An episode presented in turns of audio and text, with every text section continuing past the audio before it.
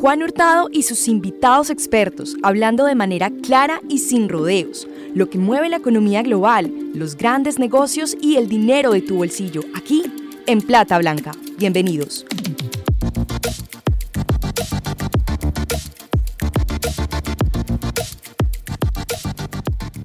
Hola a todos, bienvenidos a este episodio especial en el que discutiremos y analizaremos en Plata Blanca un planteamiento interesante desde el punto de vista económico, que cada vez toma más fuerza en diferentes sectores de la sociedad. Trataremos de responder a la pregunta, ¿está entrando el socialismo a Colombia?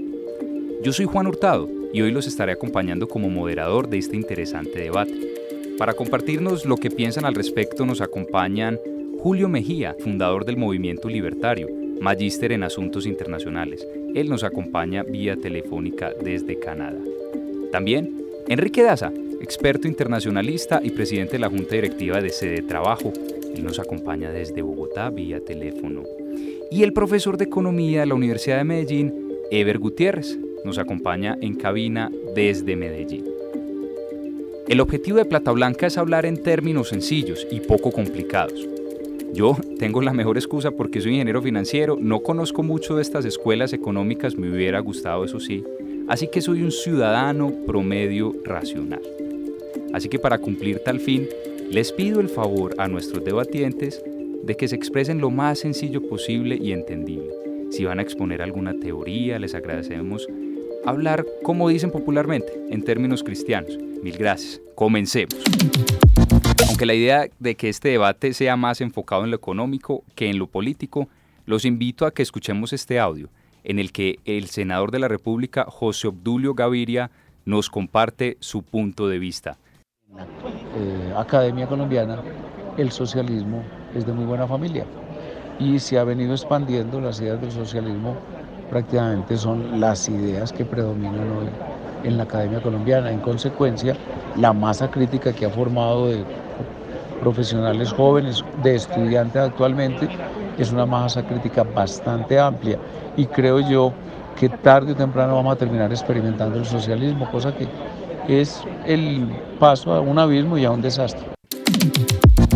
Profesor Ever, ¿qué tal la opinión del senador? Yo, yo pienso que, que para hablar de los temas de, de economía y de los sistemas de producción, yo creo que hay que tener como ciertas claridades. Si bien en el mundo hay unas grandes transformaciones eh, sociales, no implica que en el mundo vaya a obtener fuerza las formas de producción socialista. En términos de producción, el mundo ha tenido dos grandes fuentes. El capitalismo, donde los medios de producción son propiedad individual. El trabajador, ¿cuál es su propiedad? Su trabajo. El empresario, los recursos para generar producción. En el socialismo, los medios de producción son propiedad del Estado, que no significa que sean de todos, del Estado. El Estado dispone, los usa y, y en contraprestación lo que trataría en teoría garantizar el socialismo es que los bienes esenciales, empleo, vivienda, educación, salud, alimentación, los provee al Estado. Entonces, digamos que, que, tiene que ver con, con, las formas de producción en el, en el mercado. Entonces habría que separar eso de las formas de discusión social que tiene hoy el mundo. Y es que el mundo discute son a veces las ciertas condiciones que han permeado el capitalismo. Entonces también prueba de eso es que en el mundo lo que se ha consolidado es el capitalismo, la forma de producción capitalista que está sustentada en la acumulación de capital. Yo diría que la discusión en el mundo, en todos los países que enfrentan este tipo de, de, asuntos, tiene que ver más con esa mala asignación de recursos que ha tenido el capitalismo. Pero trasladar y pasarnos a un sistema eh, socialista, como plantean algunos en este país, generalmente los de extrema derecha, yo creo que hay mucho trecho, porque eh, el capitalismo además se sustenta en la institucionalidad y en la garantía de los derechos de propiedad. Entonces, en la medida que seamos capaces de generar riqueza, pero una riqueza mejor orientada, creo que, que el capitalismo puede estar ahí mejor que el socialismo. Ahora, el socialismo ha mostrado o mostró en los países donde, donde operó eh, grandes falencias, como las tiene el capitalismo. No vamos a decir que el capitalismo es también la, la gran maravilla. cosa, la maravilla. No tiene cosas muy importantes, pero también tiene cosas que corregir. Ahora, el asunto de, de estas discusiones tiene que ver con las equidades, y las equidades provienen de, unas bueno, de unos buenos marcos institucionales. Y esos marcos institucionales tienen que provenir del, del Estado. Entonces, eh, eh, uno escuchando al honorable senador, la pregunta que, que ha hecho el Senado de la República el que ya lleva un segundo periodo, por tratar de que se reduzcan tantas diferencias en la sociedad. Yo no creo que muchas porque al final no las tenemos. Podríamos comenzar con Julio Mejía. Bienvenido Julio y Enrique. Comencemos con Julio. ¿Qué opinión le respecta lo que nos compartió el senador y lo que acaba de responder el profesor? Sí, bueno, sin duda el socialismo es el abismo y es, digamos, como lo decía Ludwig von Mises, no es la alternativa al capitalismo, sino la alternativa a la civilización. Entonces, eh, yo sí creo que, es un peligro que existe en Colombia, no es algo que uno deba desestimar. Ahora, ¿Qué tan probable es que ocurra? Pues el futuro es incierto y no, no sabemos qué camino pueda terminar tomando el país. El socialismo en Colombia data desde eh, principios del siglo XX, ya existían la, Unión de Industriales y Obreros, que surgió en ese momento como una organización proteccionista que después evolucionó hacia lo que sería el primer partido obrero en Bogotá y después hacia lo que fue el Partido Socialista. Tenía postulados que ahora podríamos relacionar un poco con, con el ala del MOIR, que pertenece al Pueblo Democrático, que lo representa el, senador José Enrique Robledo, que ha insistido bastante en el proteccionismo. Y es bien curioso porque el marxismo siempre ha sido pro libre comercio, pensando que el libre comercio lo que genera es al final un crecimiento tal de la burguesía que lleva inevitablemente a la revolución. Pero en, el socialismo que hemos visto en Colombia ha sido sobre todo proteccionista insistente en que hay que cerrar las fronteras para el comercio internacional. Y de ese socialismo que, que desde el primer partido socialista y después una, una versión mucho más radical que fue el, Partido Socialista Revolucionario que después se convirtió en el Partido Comunista, vimos su expresión más radical en lo que fue las FARC, que fue básicamente la unión de varias guerrillas, pero con un componente filosófico comunista fuerte del marxismo y del leninismo, que pues llevan 50 años y todavía siguen porque pues, a pesar de que el acuerdo de paz esté en, vigencia, pues están unos en el Congreso, otros en Venezuela y otros divididos por el país, con una parte pues en la, economía ilegal, pero con otra parte grande y fuerte de, discurso socialista fuerte. Entonces, yo decía que el futuro es incierto porque esa expresión armada de comunismo o en un, punto comunismo y socialismo significaron lo mismo y yo creo que es buena idea tomarlo de esa forma y hacer la división con lo que es la socialdemocracia, que es algo diferente. Pero decía, decía que es incierto porque no sabemos el grado de influencia que puede tener en este momento Venezuela con toda la financiación y el soporte que le está dando al ELN y a las FARC y qué efecto vaya a tener eso en Colombia. Porque a principios de los 90 el FARC llegó a tener presencia en más de 400 municipios del país, de los 1.100 municipios que tiene Colombia. Entonces, casi que llegaron a, controlar casi la mitad del país. Entonces, no es algo que uno deba desestimar. Entonces, no tenemos ni idea qué pueda pasar. No sabemos si eh, esta insistencia en diálogos que creo yo que no llevan a ningún lugar, que, desconocen las realidades de la violencia colombiana, terminen por darle oxígeno a esas expresiones armadas que terminan controlando el, el territorio y acaban, no sé, no sé en qué puede acabar eso, pero pero pues para mí es un, un riesgo latente que tenerlos afuera armados, afuera de las instituciones armadas y dentro de las instituciones promoviendo este discurso que es básicamente un discurso de odio. Sí, yo quiero recapitular un poco lo que llevamos hasta el momento. El senador dice entonces que algún momento estaremos en el socialismo y será el abismo. El profesor Ebert nos hace una diferenciación muy interesante acerca del socialismo, el capitalismo, y los defectos que tiene cada uno de estos sistemas. Y Julio nos habla acerca un poco de la historia y cómo ha evolucionado ese movimiento socialista en Colombia. Yo quiero recapitular y es porque aunque algunas personas pueden encontrar descabellado esta pregunta de ¿está entrando el socialismo en Colombia? Yo personalmente he hablado con varios empresarios y ellos me, me afirman tajantemente que tienen un temor porque está entrando el socialismo en Colombia y digamos que el sustento puede ser sobre el fenómeno político que ha vivido últimamente Colombia, empezando con el proceso de paz, pasando por un gran caudal de votos que tuvo el, el, candidato, en ese entonces el candidato Gustavo Petro, ahora con el cambio político de las elecciones regionales en el país. Yo quiero pasar a preguntarle a Enrique si estos argumentos son válidos para decir que está entrando el socialismo en Colombia y por qué algunos empresarios tienen, tienen ese temor. Yo pienso que el término socialismo y capitalismo los términos tienen significados muy diferentes, no es un significado único. Les voy a poner un ejemplo. Un país como Inglaterra tenía el sistema público de salud más fuerte y Canadá, y sin embargo son países capitalistas. El presidente Trump es un presidente proteccionista y sin embargo no es socialista. Entonces es muy difícil identificar el socialismo con, con una sola cosa. Y lo mismo, eh, hay muchas clases de capitalismo. Una cosa, por ejemplo, es el capitalismo proteccionista. El primer país proteccionista, uno de los primeros fue Estados Unidos, y otra cosa es el capitalismo liberal o neoliberal que quiere pues como, como la, libertad absoluta del movimiento capitalista. Yo creo que el problema cuando uno le dicen que está llegando el socialismo o el capitalismo es que no sabe de qué está hablando. Es que puede estar hablando de muchas cosas distintas. Si miramos la realidad concreta de Colombia, yo creo que no existe nadie en ninguna parte del espectro político que esté defendiendo el socialismo.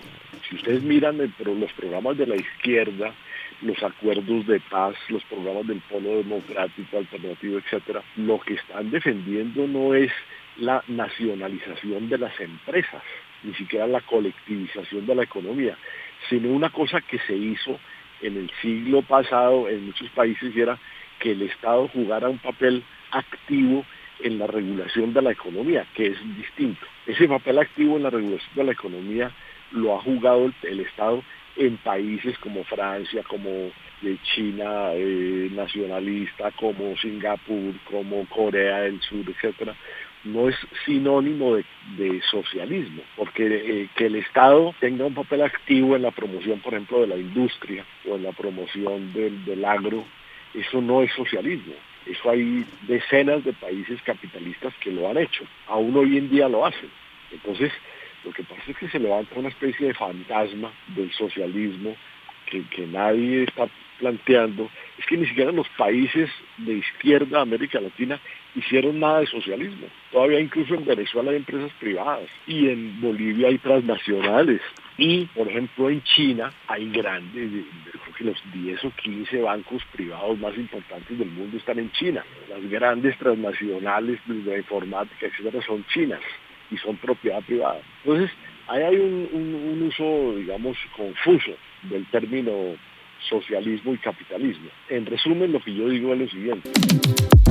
Hay un uso ideológico para del término socialismo para satanizar a quienes piensan distinto a el capitalismo salvaje y la experiencia indica que el capitalismo para desarrollarse en un país requiere una intervención activa del, Estado en la promoción del desarrollo económico y que los países de América Latina y del mundo están muy lejos de cualquier eh, idea de colectivización. Yo no conozco a nadie aquí que esté planteando la colectivización de nada. Lo que pasa es que aquí hay cosas que están en el sector privado que deberían ser herramientas públicas, por ejemplo, la prestación de los servicios de salud y, cosas de ese estilo. Muy bien, profesor Ever. Bien, vea, yo creo que que la reflexión que hace eh, nuestro último participante es la reflexión más tranquila que pueden tener los, nuestros radioescuchas. Y es que discutir los asuntos de capitalismo y socialismo en sociedades como las nuestras, con unas connotaciones históricas que fue el punto de partida del otro de nuestros participantes de esta eh, conversación, eh, tiene que ver con que si no tenemos claridad finalmente de qué es ese concepto y qué camino de capitalismo tenemos y qué es ese concepto socialista que, que se discute generalmente desde, desde unos personajes del ejercicio político del país, nos confunden. Entonces digamos que eso da tranquilidad. Lo que uno tendría, lo que yo pienso, es que hay unos asuntos eh, de derechos sociales que establece la Constitución que no han sido claros, pero tampoco han sido claros unos mecanismos de acción reguladora del Estado en ciertas actividades. Entonces, cuando uno ve que el Estado hace sí un conjunto de reformas que son permanentes, siempre protegiendo el capital y no haciendo lo que sea que funcione en términos de más equilibrio, entonces un sistema induce o la sociedad, más que el sistema, la sociedad tendría que reclamar, que es lo, que plantea la, sociedad. Yo voy a poner un ejemplo muy elemental. cuánto están cobrando o cuánto perciben, no han percibido los fondos privados de pensiones por administrar los recursos de los trabajadores. Dos billones. Porque esos dos billones no los tiene el Estado y los entrega a la población que tiene menores ingresos, que nunca va a acceder a una pensión. digamos que esos son los desequilibrios que hay en esta sociedad. Y eso es lo que el capitalismo hace que se presionen las discusiones sociales. Yo creería eso sí lo tengo muy claro, que Colombia está muy distante de estar en un ciclo eh, socialista. Lo que el país requiere son reglas de juego más claras, institucionalidad, este es un país sin institucionalidad, en todos los rangos. Yo eh, me atrevería a decir que aquí ya no hay institucionalidad de ningún orden. Y cada vez que enfrentamos discusiones, entonces creemos que es una disputa entre la derecha, la izquierda, el capitalismo, el socialismo, y no nos centramos en los problemas del país, que son los problemas del capitalismo en el mundo, que otros países los abordan distinto, nosotros los abordamos también de forma polarizada. Creería que, que ahí es donde tiene que estar la discusión de, de este país. A ver, ¿cuál es la institucionalidad que necesitamos para que todo ese conjunto de cosas que hacen que hayan tantas diferencias, tantas desigualdades, se puedan ir reduciendo? Yo creo que, que ahí es donde está, digamos que como el asunto. ¿Qué vamos a hacer un país socialista? Yo creo que estamos, pero muy, muy, muy lejos. Un caso que, que trae a la mesa Enrique es el, el chino, que tiene un sistema político pues, diferente al, al, sistema económico. Digamos que, volviéndonos a poner en el lugar de los empresarios, en algún momento podría haber un sistema político socialista y un sistema económico neoliberal capitalista o eso es imposible. No, no, eso funciona porque es que la Constitución de Colombia en el título 12, que es el régimen económico, dice claramente libertad de empresa, pero a través de la Constitución y en, la mismo, y en el mismo título dice, el Estado podrá intervenir aquellos sectores. Entonces, claro, el ejemplo del sector de la salud, si el sector privado no fue capaz con la salud, entonces, bueno, que vuelva al Estado, pero el Estado tiene que ser eficiente porque antes de que fuera eh, manejada por el sector privado, la manejaba el Estado con el Seguro Social y de manera muy ineficiente. Entonces, nosotros también tenemos que, entender que una de las cosas fundamentales en la prestación de los servicios públicos en una sociedad es la eficiencia. La eficiencia con unos precios razonables. Entonces, si el Estado lo hace bien, pues que lo haga el Estado. Pero si el sector privado oferta un bien público y lo hace bien, que lo haga el sector privado. Lo que tiene que haber es claridad de cobertura, costos, precios. O sea, y, eso, y esas señales las tiene que dar el Estado. Entonces, la Constitución de nosotros garantiza esa doble intervención entre el, concepto de mercado, capitalismo, y unas ciertas intervenciones del Estado y esas intervenciones tienen que tener claridad en términos de eficiencias, porque no podemos coger unos sectores que puedan estar ofertando cierto tipo de bienes, que lo estén haciendo bien y trasladárselos al Estado, no, lo que hay es que regularlos, fijarles precios. Hay un ejemplo que uno quería mostrar que que cuando se regulan las cosas pueden funcionar. Es el sistema de las telecomunicaciones. ¿Cuánto costaba una llamada en telefonía celular en Colombia hace 10 años? 500 pesos, 600 pesos. Hoy vale nada. Pero ¿dónde ha estado el Estado? Ahí, regulando, regulando, regulando. Y entonces el Estado puede mostrar que puede haber eficiencias. Digamos que gran parte de esos países, los tigres asiáticos de reciente industrialización, que, no es, eh, que ya han mostrado grandes caminos, ¿en qué se sustentaron? En muy, una muy buena institucionalidad y con participación de los empresarios. ¿Qué es lo otro? Colombia, los empresarios siempre salen a quejarse y es que vamos para el socialismo y es que esto está muy caro, esto está, pero ¿cuál debería ser la responsabilidad de un empresario? Eso es lo que nos tenemos que preguntar nosotros, pagarle bien a los trabajadores, cumplir con los impuestos y vigilar que el Estado con esos impuestos invierta bien, pero ¿qué es lo que hacemos cada vez que hay una discusión para beneficiar al sector industrial? Deme, ¿Y usted qué le está dando al país? Una pregunta que los empresarios tienen que hacer. Y en estas protestas justas y en muchos de los puntos que, que se están discutiendo, uno no ve a los gremios de frente. Y, si los ves para decir que los que están en la protesta son vándalos, son delincuentes, no, pero venga, ¿cuál es la responsabilidad también de los empresarios para que ese temor que tienen que vayan al socialismo se diluya? Y se diluye cuando ellos se vuelvan justos en términos de, los salarios, por ejemplo. Y, y, eso no significa que vayan a dejar de perder. Uno no monta una plata para perder, pero no para apropiarse plenamente de toda esa riqueza que puede compartirse. Yo creo que esta primera ronda que hemos debatido se puede concluir las diferencias y la aclaración frente al concepto de socialismo y capitalismo. También de que muchas veces hay por la polarización política o Colombia por digamos, por todo el funcionamiento político a veces hay extremismos o hay fatalismo que a veces dispersan un poco la discusión. La discusión entonces puede ir más allá si es capitalismo o si es socialismo. Hemos visto en esta mesa de debate que esos dos sistemas cada uno tiene sus grandes problemas. ¿Será que estos sistemas van a cambiar? Ahora estamos viendo una protesta social en toda Latinoamérica. Hay mucho descontento porque hubo sistemas económicos que se trataron de implantar en diferentes países de Latinoamérica, de vecinos, bien sea el caso chileno que es casi que total privatización o bien sea el caso venezolano que se acerca mucho a ese socialismo y vemos que los dos de cierta manera siempre han tenido sus defectos y la gente está cansada, bien sea porque sean muy de derecha o muy de izquierda o porque sean diferentes sistemas económicos. Quiero retomar con Julio qué piensa al respecto. ¿Será que estos dos sistemas están mandados a recoger? ¿Será que realmente está habiendo un cambio social que puede ser para bien o para mal?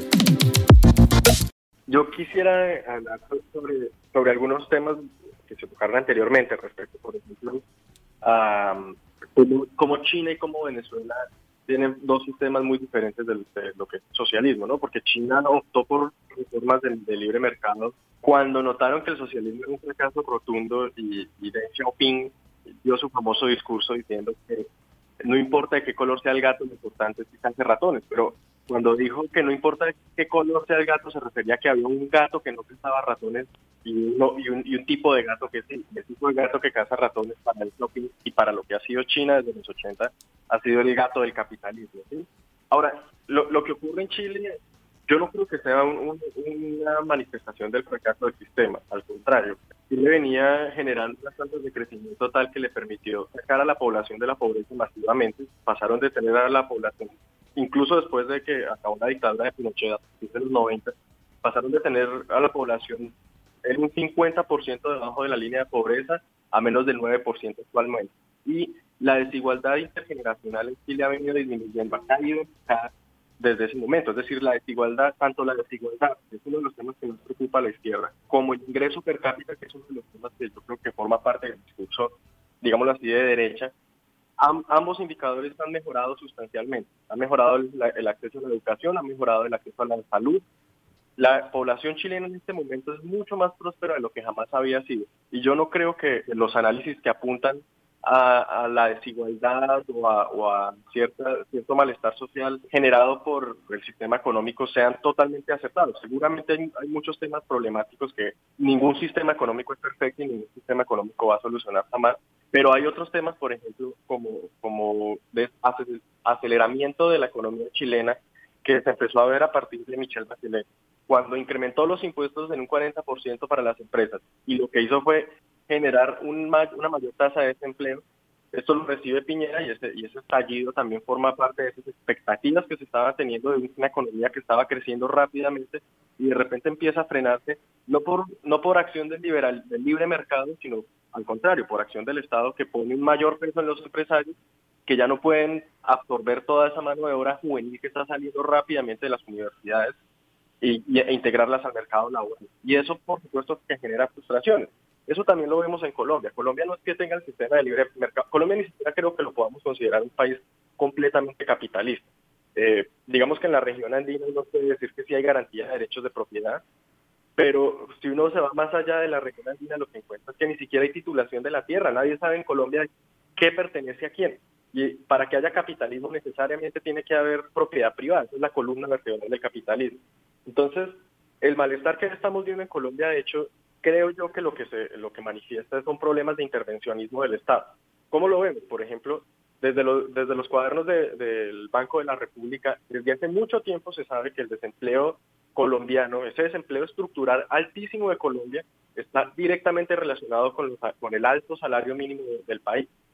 Que la gente a veces escucha salario mínimo y lo que entiende es ingreso mínimo, pero esa fijación de precio que hace el Estado, a partir de qué cifra usted puede ser contratado y a partir de qué cifra usted puede entrar al mercado laboral, lo que hace es excluir a mucha gente que no cuya productividad no logra representar lo suficiente como para poder estar por encima de, de, esa cifra. No significa que nunca vaya a llegar a representar su productividad eh, algo mayor a lo que está el salario mínimo en este momento.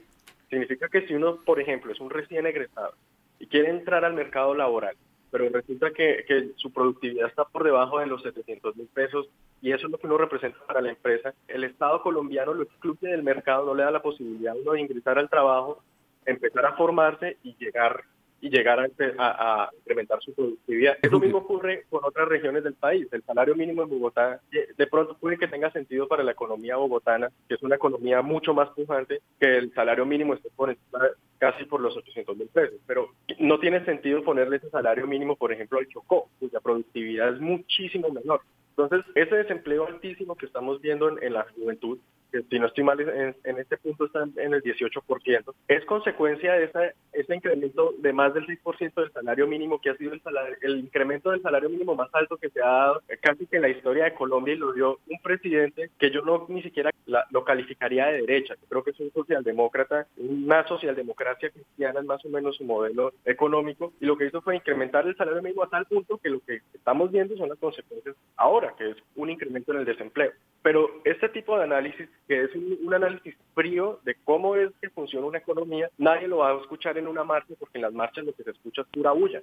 Nadie va a poder racionalizar ni decirles, hey, sí, yo sé que suena contraintuitivo que tengamos que eliminar el salario mínimo para mejorar las posibilidades de absorción del mercado laboral a, los jóvenes que están saliendo y están buscando trabajo, pero lo único que, que se va a recibir es, ahí sí, por la ideologización que ha tenido la educación, un, imagino que un abucheo por decir que lo que lo que se necesita es abrir el mercado, bajar aranceles, permitir el libre comercio, proteger la propiedad privada, eliminar salario mínimo, de regularizar la economía masivamente, de regularizar el mercado laboral que estas son soluciones que sí afectan y que sí permiten la mejora en la calidad de vida de las personas. Y lo vimos en Chile perfectamente. Ese fue el ejemplo más exitoso. Pero si de pronto a la gente no le gusta Chile, porque en este momento hay una inestabilidad política enorme, uno lo puede ver también en Hong Kong, lo puede ver en Singapur, lo puede ver en Nueva Zelanda, lo puede ver en Australia, lo puede ver en las reformas liberales que hizo Margaret Thatcher en Inglaterra. Es decir, hay muchos ejemplos de cómo el libre mercado ha funcionado perfectamente bien para solucionar el tema de, ese malestar social. Ahora, esa es la parte económica, la parte económica fría. ¿Cómo se soluciona? Con menor intervencionismo estatal y permitiendo que las fuerzas del libre mercado se desaten y generen bienestar. El problema es la parte política porque la parte política es en la que se insiste, ahí sí que la libertad económica es nociva. Entonces, el socialismo no es necesariamente que vemos en Colombia no es necesariamente un socialismo que esté insistiendo reiterativamente y todos los días en que hay que promover la planificación central de la economía. El socialismo que vemos en Colombia es uno que es bastante tímido para decir esto de frente, porque por ejemplo el Polo Democrático tenía en su página web que lo que ellos querían era promover el socialismo e instaurar el comunismo en Colombia.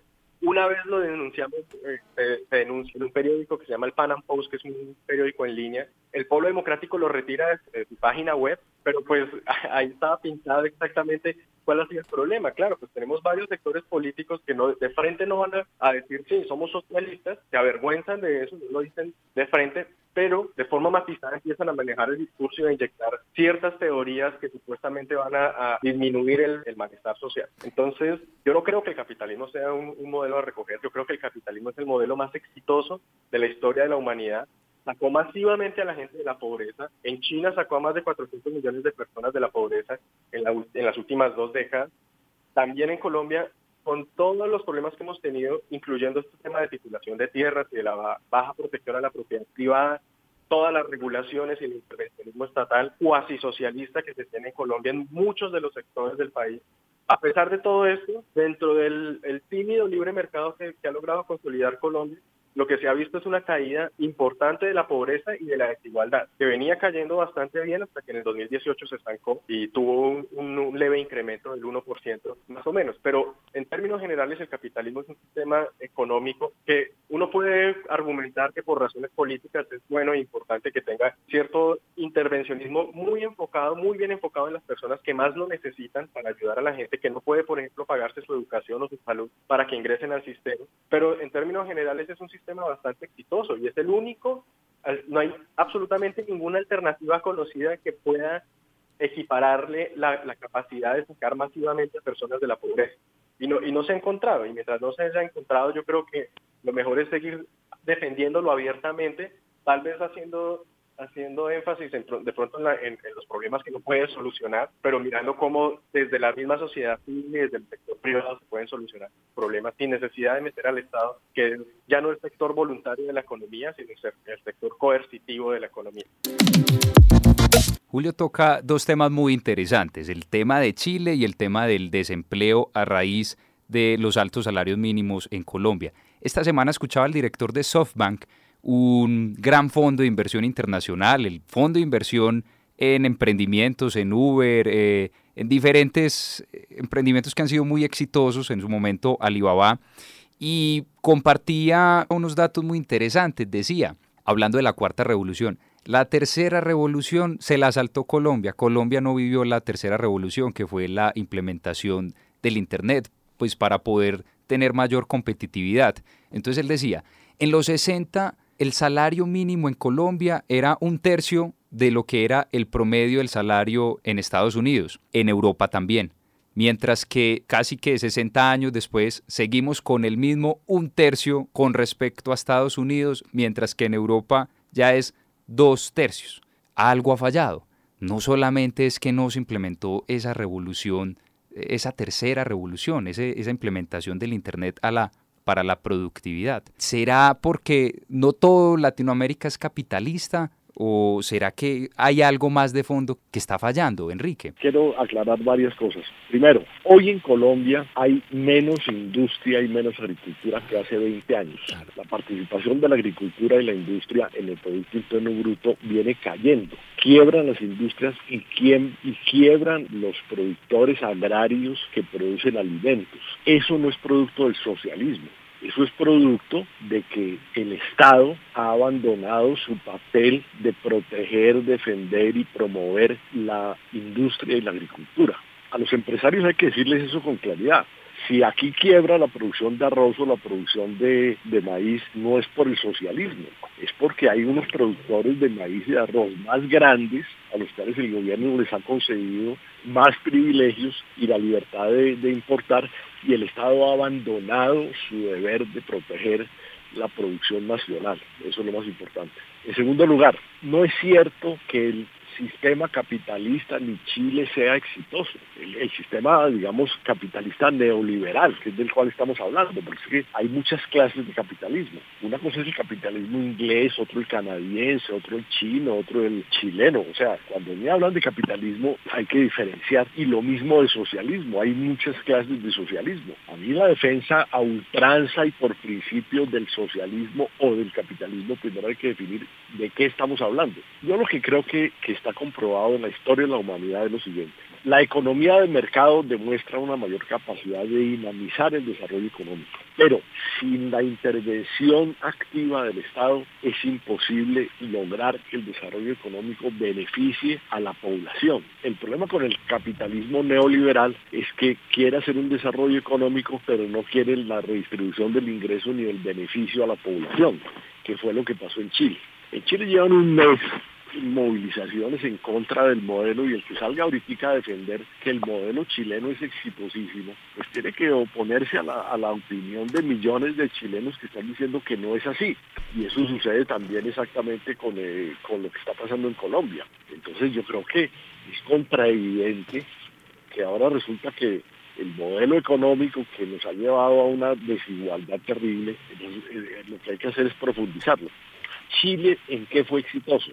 Chile no fue exitoso en la redistribución de la sociedad, sino que a Chile se le apareció la Virgen porque aumentaron los precios internacionales del cobre y eso le permitió tener unos ingresos extra, pero cuando los ingresos del cobre cayeron, entonces quedó al desnudo la verdadera naturaleza del, sistema, digamos, neoliberal de Chile.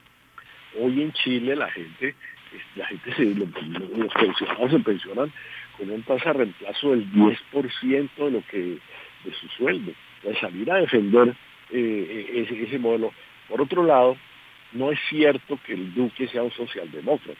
Duque es un personaje que defiende la ortodoxia más neoliberal, la que preconiza el Fondo Monetario Internacional, la OCDE, lo que se aplicó durante el gobierno anterior de Santos. Una política que consiste en la privatización, la desregulación, la disminución de la intervención del Estado. Eso es lo que defiende Duque. Decir que Duque es un socialdemócrata, pues es un absurdo lógico, Sí, Enrique, el desempleo, como dice Julio, el desempleo estructural que tiene Colombia es a raíz de los altos salarios que hay en Colombia. No, señor, el desempleo se debe a que no hay industria y no agricultura, que son las fuentes de empleo más estables y más decentes. Si uno mira que antes de que, la agricultura y la industria están perdiendo participación en el, Producto Interno Bruto y son las principales fuentes de empleo, pues, es muy fácil de explicar. No es por, no es por, no es por el salario. Aquí la, la, el desempleo es porque no hay industria, no hay agricultura, no hay políticas públicas de empleo, la construcción está estancada y los sectores que más crecen son los sectores menos intensivos en empleo, como el sector financiero y el minero. Entonces el Estado tendría que decir, quiere un modelo económico en el cual la minería y las finanzas no sean el eje del modelo económico porque no son los sectores que más producen empleo. Tenemos que tener un tipo de desarrollo que fortalezca los sectores intensivos en empleo. Profesor Eber, una de las primeras conclusiones entonces que pudiéramos sacar es que en Latinoamérica, independientemente si es socialista, si es capitalista, independientemente del modelo económico, digamos que pareciera que todo funcionó y ya no funcionó es por un problema estructural y es la dependencia a las materias primas. No, no, yo pienso que el gran problema de América Latina y dentro de eso Colombia es que no hemos tenido una guía, un modelo de desarrollo que sea consistente y más que consistente, continuo en el tiempo. Entonces, eh, nosotros venimos de un gobierno donde arrancamos con lo locomotoras, después con cuarta generación en vías y estamos en, uno, en economía naranja. Entonces, en 12 años, tres cosas distintas.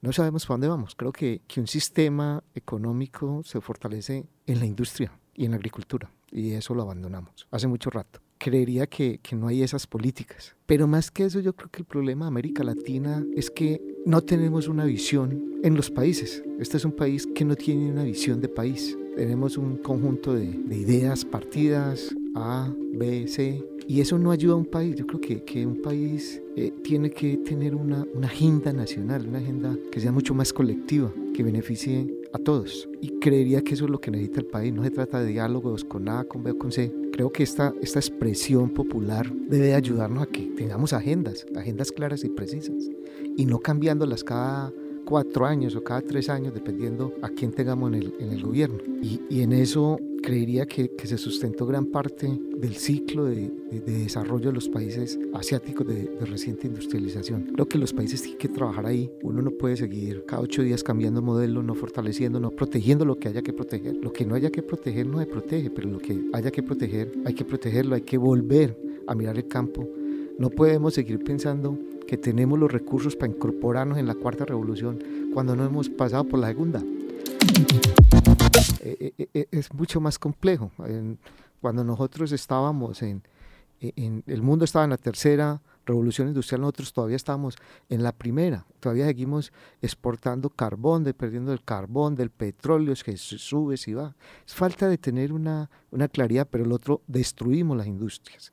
Y yo creo que, que también hay son muy culpables los empresarios. El proteccionismo, yo creo que a los empresarios en Colombia los volvió poco productivos y apenas están reaccionando. Algunos han reaccionado, pero hay gran parte de los empresarios que siguen ahí echados a, esperar que el Estado les dé. Yo creo que tenemos que tener un diálogo nacional con agenda y sobre todo hay que recuperar la institucionalidad. En este país no hay institucionalidad absolutamente de nada. Creo que eso es una cosa que tenemos que trabajar todos.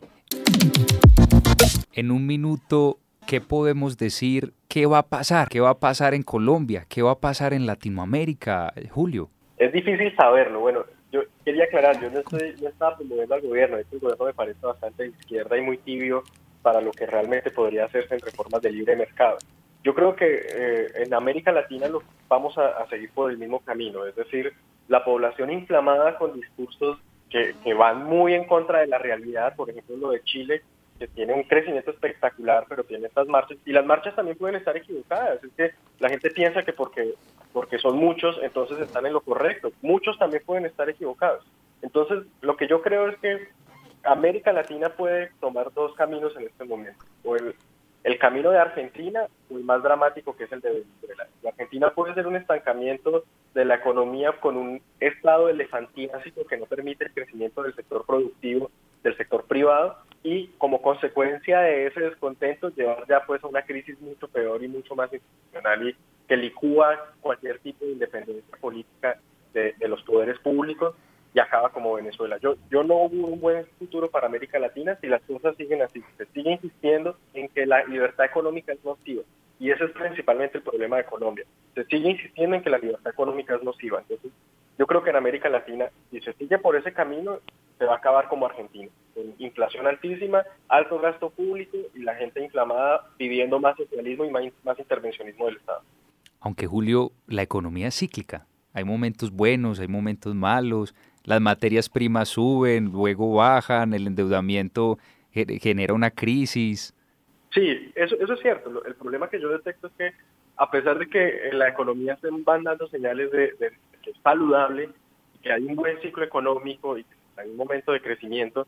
Eh, la educación, creo que la educación se ha concentrado mucho en hacer este tipo de cambios sociales y de la justicia social y le han insistido tanto a la gente que ese es el discurso que la gente entiende y el que se habla en las calles y por el que la gente sale a las calles a protestar y a manifestarse sin entender mucho de, economía, lo que llaman la, la, ortodoxia, que yo creo que de hecho eh, en la heterodoxia, como en la Escuela Austríaca de Economía, también hay varias defensas interesantes a, la libertad y la libertad económica, por supuesto.